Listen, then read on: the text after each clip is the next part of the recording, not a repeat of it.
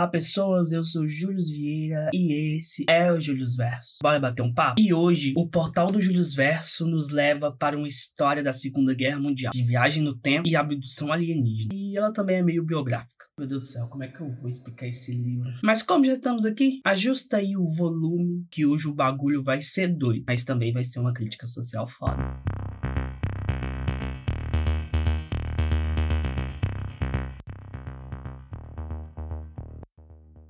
O livro Matadouro 5, de Kurt Vonnegut, foi publicado pela primeira vez em 1969. E na história vamos acompanhar Billy Pilgrim, um ex-soldado estadunidense da Segunda Guerra Mundial, sobrevivente ao bombardeio feito pelos aliados à cidade de Dresden, na Alemanha, em 15 de fevereiro de 1945, sendo esse até hoje um bombardeio bastante controverso. Entretanto, em meio a essa narrativa, Billy se vê descolado do tempo e começa a fazer viagens durante momentos de sua vida, tanto antes da guerra quanto depois. E nesse processo, ele também é abduzido por alienígenas chamados Traufamadorianos. E o mais curioso, nenhum desses três fatos está correlacionado. Eu tive que trabalhar muito para tentar organizar como apresentar esse livro para vocês, porque ele é uma obra muito difícil de explicar o enredo. O autor usa muito de nonsense, de coisas, meu Deus do céu, o que está acontecendo aqui, para passar a mensagem que ele quer. Só que eu vou tentar pincelar aqui algumas características do livro, algumas coisas que me chamaram a atenção e contar um pouco sobre como foi a minha experiência lendo Matador 5. Que eu acho que esse não é um livro para eu vender ele para vocês como uma história, mas sim como uma experiência de leitura ele tem toques autobiográficos.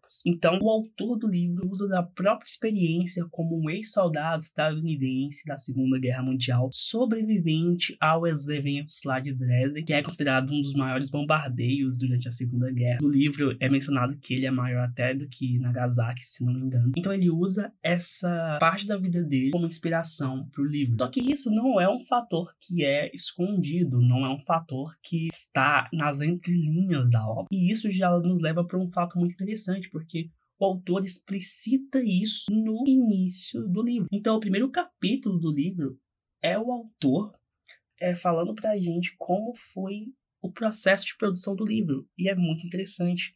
É, parece bastante um, um, tipo de ensaio, sabe? Sobre como ele criou a obra e sobre as motivações dele ao escrever o livro, como levou tempo, como ele se sentiu desgastado ao fazer isso e sobre como esse livro não foi algo prazeroso para ele. Tudo aconteceu, ou quase. As partes da guerra, pelo menos, são bem verdadeiras. Um cara que eu conheci foi mesmo fuzilado em Dresden por pegar um bully que não era dele. Outro cara que eu conheci ameaçou mesmo contratar pistoleiros para matar seus inimigos pessoais depois da guerra. E assim por diante. Mudei todos os nomes ao longo dos anos, muita gente me perguntou sobre o que eu andava escrevendo. Em geral, eu respondia que meu foco era um livro sobre Dresden. Falei isso a Harrison Starr, o cineasta, certa vez, e ele ergueu a sobrancelha. É um livro anti-guerra? Sim, respondi.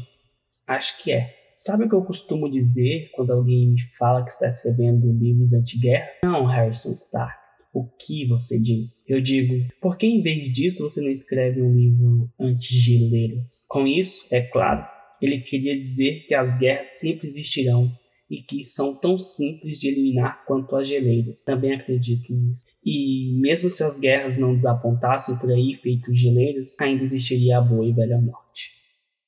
O livro é tão curto, tão confuso, tão desarmônico, Sam, porque nada de inteligente pode ser dito sobre o massacre Todos devem estar mortos, sem nunca mais dizer ou querer nada. Tudo deve ser muito quieto depois de um massacre. E sempre é, exceto pelos passarinhos. Recomendei aos meus filhos que não se envolvam com massacres sobre hipótese alguma e que notícias de massacres inimigos não devem ser motivo de satisfação ou alegria. Também falei para não trabalharem para empresas que produzam maquinário para massacre, que manifestassem seu desprezo por gente que acha que precisamos desse tipo de maquinário. Procurei na Bíblia dos Gideões internacionais que havia em meu quarto de hotel por histórias de grande destruição. Quando Ló chegou a Zoar, o sol já havia nascido sobre a terra. Eu. Então, o Senhor, o próprio Senhor, fez chover do céu fogo e enxofre sobre Sodoma e Gomorra. Assim, Ele destruiu aquelas cidades e toda a planície, com todos os habitantes e a vegetação. É assim mesmo. As pessoas eram depravadas nessas duas cidades, como todos sabem. O mundo ficou melhor sem elas. E a esposa de Ló, é claro, foi orientada a não olhar para trás, na direção de onde tinha existido toda aquela gente de suas casas. Mas ela olhou, e eu a amo por isso, porque foi um ato muito humano. Aí ela virou uma estátua de sal. É assim mesmo. Pessoas não devem olhar para trás. Eu garanto que não vou mais fazer isso. Já terminei meu livro sobre a guerra. O próximo livro que eu escrever vai ser divertido. Este é um fracasso, e tinha mesmo de ser, pois foi escrito por uma estátua de sal. Um fato que chama atenção é que ele não coloca essa explicação de como ele fez o livro como algo à parte do, da história como se fosse um apêndice ou alguma coisa do tipo. Não, esse é o capítulo 1. No capítulo 2, a gente vai conhecer a história do Billy Pilgrim. Em vários momentos do livro, o Kurt vai ser mencionado. Ele vai se mencionar. O momento em, em que o Billy ele é transportado em uns vagões de trem para ser levado lá para Dresden. Aí tem um monte de americano nos outros vagões e tal. E aí o Kurt ele fala, né, que ele tava no vagão do lado. E quando finalmente eles chegam em Dresden, que eles vão ficar confinados em uma espécie de frigorífico, quando o Billy chega lá e tal e, e tá descrevendo o ambiente, o Kurt novamente fala que ele estava naquele ambiente também.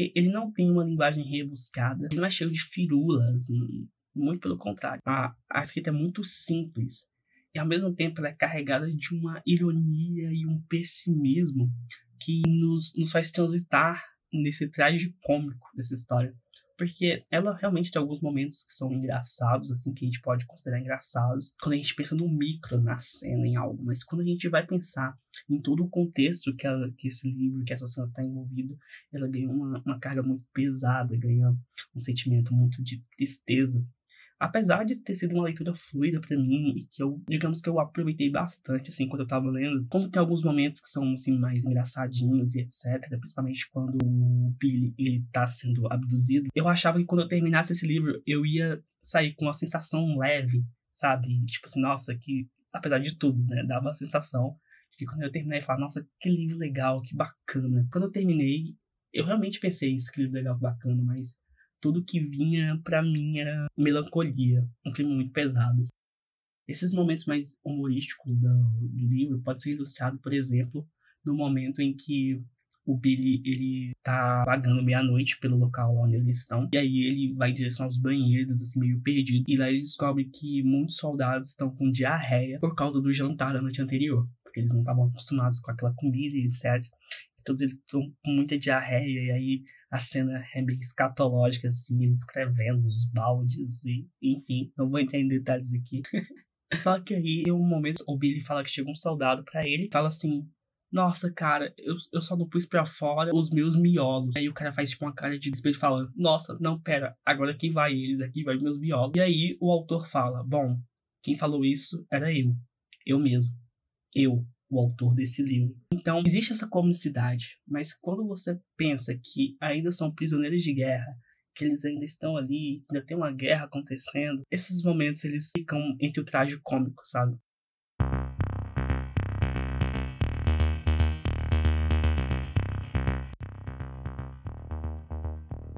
Bom, agora falando um pouco mais do Billy, do personagem, é muito interessante como o autor constrói ele como um personagem muito apático. Uma das primeiras coisas que a gente vê dele é ele tipo, marchando com outros soldados e ele quer desistir, ele quer ficar para trás, ele não quer continuar na guerra, ele não quer fazer nada. Os outros soldados que forçam ele a seguir na guerra. Isso rende algumas cenas, que, como eu falei, daquelas tragicômicas, né? Que é engraçado, mas você fica, meu Deus do céu. E o Billy, ele se mostra muito apático mesmo, em vários momentos tanto nos momentos que a gente está vendo ele na guerra, tanto quando a gente está vendo ele na vida dele antes da guerra, quanto a gente vê ele na vida dele depois da guerra. A gente vê que ele é um cara que deu muita sorte na vida, ele se casou bem, ele é rico, ele tem muito dinheiro.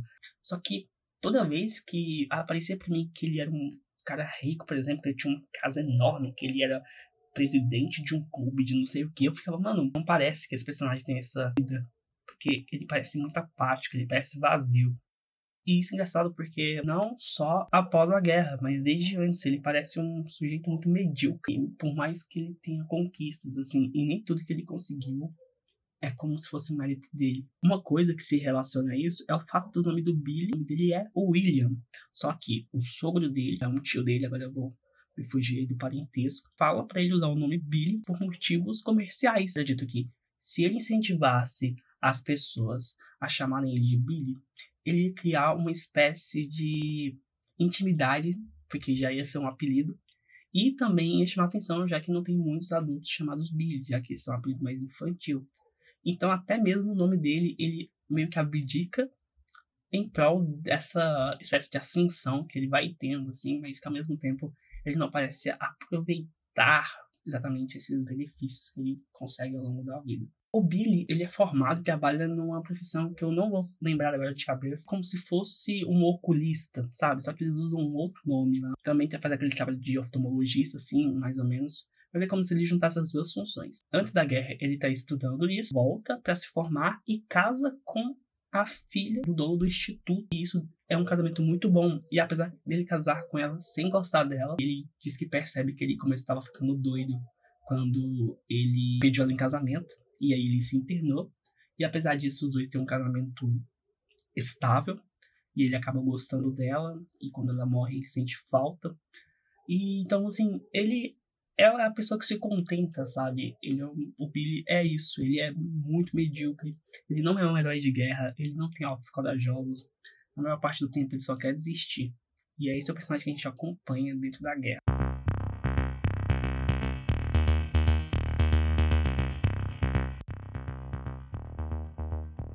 Coisa que é muito interessante no livro e que na edição que eu tenho, que é uma edição da Intrínseca, ela está escrito atrás, é a frase é assim mesmo. Toda vez que é citado a morte de alguém ou de algo, até mesmo quando é citado a morte de uma forma mais metafórica, a frase é assim mesmo. Ela aparece várias vezes e você não entende a princípio. Essa frase, ela aparece até mesmo no capítulo número 1, que é o autor explicando. Ele vai falando, ah, não sei o que, não sei o que, morreu muita gente em Dresden é assim mesmo. Ela é uma frase que ele aprendeu com os traufamadorianos, que são os alienígenas é, que abduziram ele. Esses alienígenas eles têm uma percepção muito diferente do tempo, porque eles não veem o tempo como algo sequencial.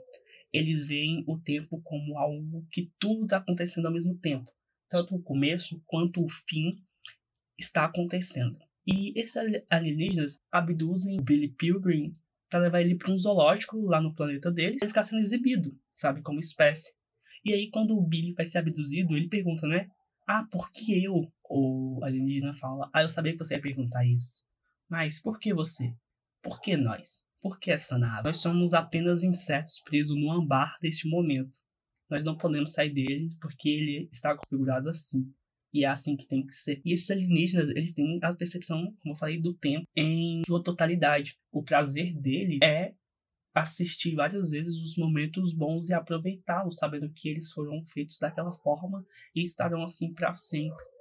E esses momentos bons é que devem ser valorizados, que devem ser exaltados, porque os momentos ruins vão ter, e eles são assim mesmo. Inclusive, o conceito de morte para eles não faz sentido, porque quando a pessoa está morta, quer dizer que ela não está bem naquele momento, naquela configuração de tempo. Porque no passado, em outro momento, ela está viva. E é aí que a, que a frase é assim mesmo. Ele diz que quando os Tralfamadorianos é, veem uma pessoa morta, eles só falam: é, é assim mesmo. Não que isso justifique as mortes, não que deixe de ser pesado, Principalmente essa frase vem nos momentos mais pesados do livro. E ele sempre joga. É assim mesmo. E tem uma coisa até engraçada dos Tralfamadorianos, porque como eles veem uh, o tempo ao mesmo tudo ao mesmo tempo, por causa disso, eles enxergam a espécie humana como uma grande centopeia de várias pernas, sendo que nas pernas da frente ele tem pernas de velho, e aí ele vai tendo pernas cada vez menores, e as últimas são pernas de bebê. E esse conceito eu achei sensacional.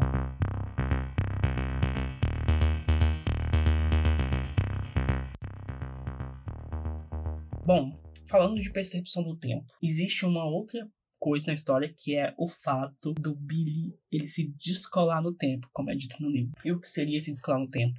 É basicamente ele viaja no tempo sem nenhum motivo, sem nenhuma explicação. Então o livro ele não é linear. O que acontece é que o Billy ele vai antes da infância dele, vai para momentos adulto, ele vai para momentos durante a guerra, antes da guerra, ele vê até a própria morte dele. Isso é muito, muito louco, assim, ele vai viajando ele vai vendo as coisas. Tanto que quando a gente vai ver ele sendo abduzido pela primeira vez, ele já sabe que ele vai ser abduzido porque ele já, já tinha viajado para esse momento. Acaba que, isso é uma interpretação minha, que durante o livro, por causa desse, desse descolamento que o Billy tem no tempo, ele acaba tendo uma visão do tempo igual aos transformadorianos. A gente saltar de um momento da vida dele para outro não é como se ele estivesse viajando no tempo, mas como se esses acontecimentos estivessem acontecendo tudo ao mesmo tempo. Então, não importa se ele estava no casamento dele, ou se ele estava na morte da esposa, ou se ele estava na própria morte. Todos esses momentos estão acontecendo.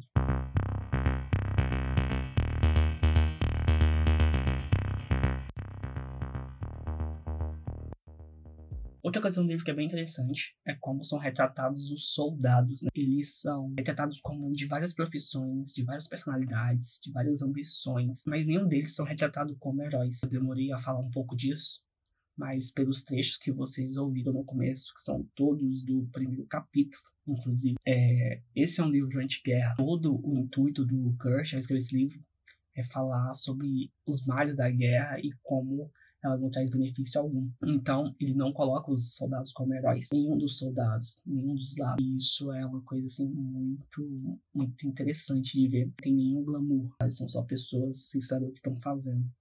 E fazendo coisas por pessoas que nem ali estão.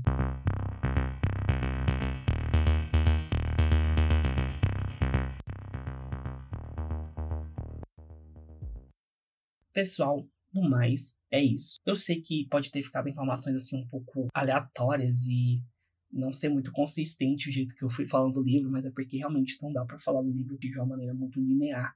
É um livro que nos dá muitas interpretações e muitas percepções é, da guerra. Então, assim, é difícil a gente poder falar dele de uma forma tão, tão simples, porque é muita coisa, é muita doideira. Mas o que eu posso dizer é que vale muita leitura, sabe? Ele me fez pensar coisas que talvez fossem óbvias pra gente, mas que a gente não para pra pensar. Eu gostei muito de como o Kurt fez isso, levando a narrativa pro absurdo, porque a guerra é algo absurdo e não faz sentido. Tanto quanto ser abduzido por alienígenas, quanto por viagem do tempo que não tem explicação. E antes que o portal se feche, eu preciso dar alguns recados. Primeiro, agradecer a você que escutou até aqui, pois sem você esse podcast não faz sentido. Então, muito obrigado por ouvir. Se gostaram, não deixe de compartilhar com os amigos, de indicar o podcast. Segundo, é que vocês não se esqueçam de me seguir nas redes sociais, tanto no Instagram quanto no Facebook. Eu estou como arroba 1, numeral 1, criador de histórias, no plural. E no Twitter eu estou como arroba em homenagem ao meu país, Goiás. Você também pode mandar e-mails sobre esse episódio, sobre os episódios anteriores do Julius Verso, no e-mail juliusversopod.gmail.com como? Mande comentários, manda se você leu esse livro, enfim, esse é o nosso canal de comunicação. Os comentários mandados por esse e-mail serão lidos aqui no programa. Não esqueça também que você pode encontrar o podcast em anchor.fm barra Verso, Anchor é com CH, e lá você encontra as diversas plataformas em que o podcast está sendo distribuído. Além de achar o post com os links né, sobre o episódio. Inclusive, nesse, eu vou deixar o link para o livro, caso vocês queiram comprar. No post também vai estar os links para os meus contos na Amazon e para os meus dois livros publicados pela editora Pendragon. E no mais, é isso. Então, antes que o portal se feche, eu me despeço de vocês, porque vocês sabem como é. Eu preciso voltar pro meu mundo.